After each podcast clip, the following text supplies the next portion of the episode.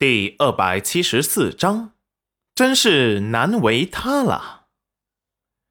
齐云然谦虚的说道：“我这也是结合自身遭遇的切身体会感悟出来的罢了，算不得什么透彻和了解人生真谛。”罗公子谬赞了，贤夫人谦虚了。就在这时，赵宝业突然出声道：“贤夫人说什么？”我都觉得很有道理，不过这个基因和寄生虫为何意啊？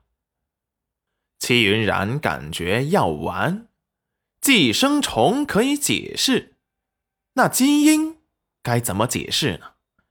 赶紧皱眉，捂着肚子。哎呀，哎，相公，快过来！呃，我我好像动了胎气，肚子疼。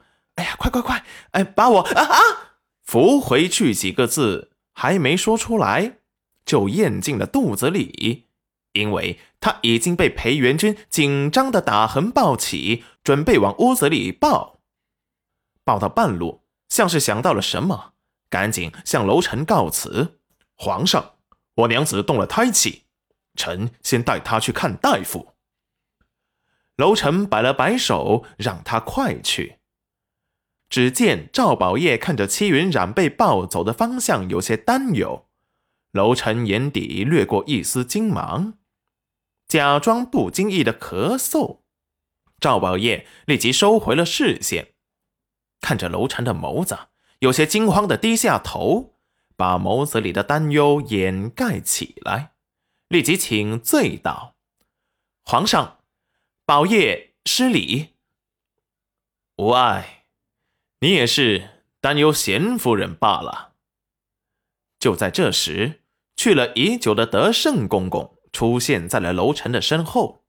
皇上，早上已经备好，请移驾去饭厅用膳。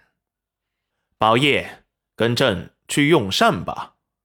是，臣遵命。要是平日赵宝业是要拒绝的。因为跟皇上用膳一点也不好，根本就吃的不舒心和畅快，还不如他自己私下去吃。不过皇上用朕称谓，他就不能拒绝了。回到了房间，戚云染才松了口气。裴元君把他放下来，立即就准备把方神医叫过来。戚云染说不用了。裴元君又坚持。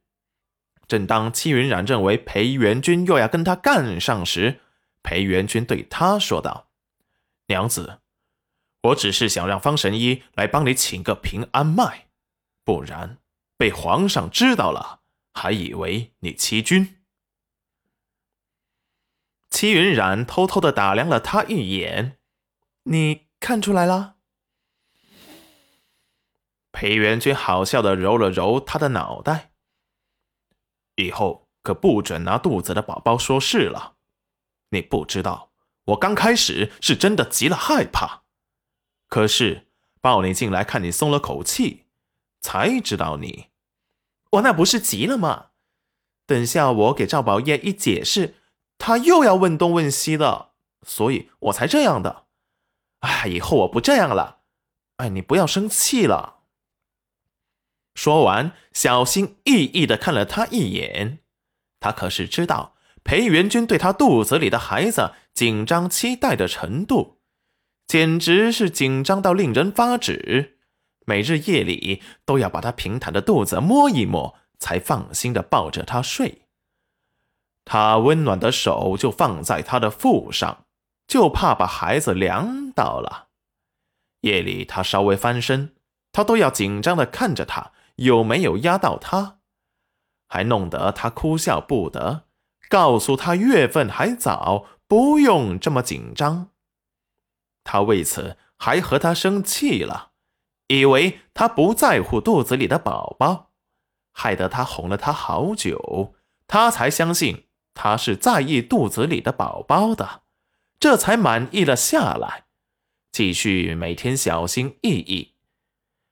他也不嫌累。齐云染见他如此，也就随他了。哎呀，他感觉裴元君没有怀孕，却比他这个孕妇更累，真是难为他了。裴元君见他每次认错态度积极，却每次还明知故犯不改，有些头疼。